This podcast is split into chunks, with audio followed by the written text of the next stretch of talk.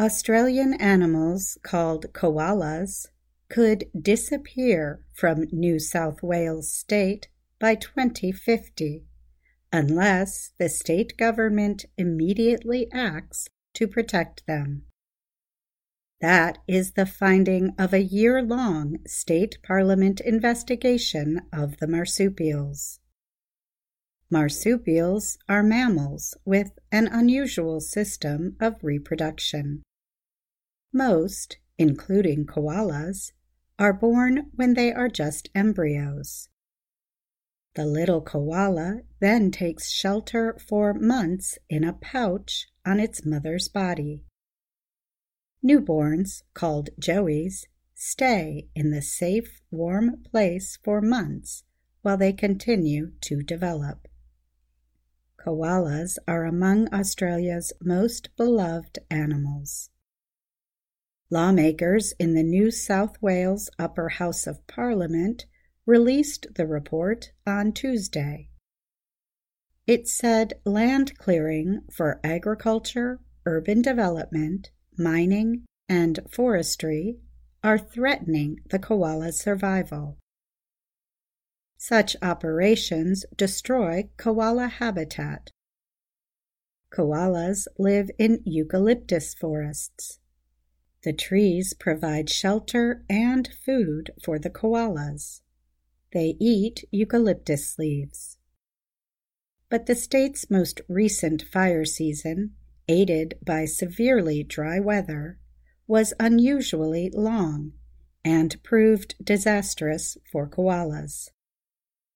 The investigation found that about 25% of koala habitat across the state was destroyed.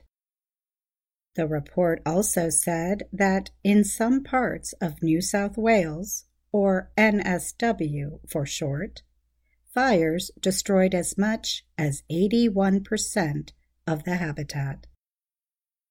The evidence could not be more stark, the report reads, adding, The only way our children's grandchildren will see a koala in the wild in NSW will be if the government acts on the report's suggested measures. The parliamentary committee heading the investigation includes lawmakers from several political parties. The report advises that the government take 42 actions to deal with the problem. One calls for immediately counting koalas in New South Wales. Another advises that the government place the protection of the animals above urban development. And it calls for more money to support efforts to save the environment.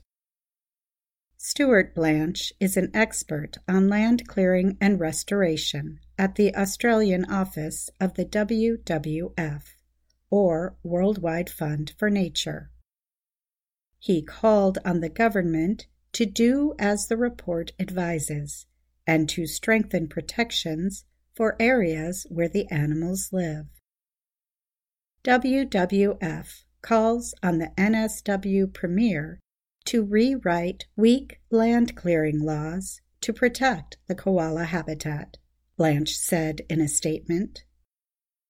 He also said that the government should provide increased economic support to farmers who actively protect eucalyptus trees and stop wood industry operations in koala habitats.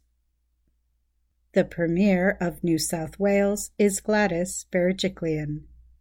A spokesperson for her administration said the government would comment on the report after a period of consideration. The official added that New South Wales had already provided more than $30 million to protect koalas. I'm Katie Weaver.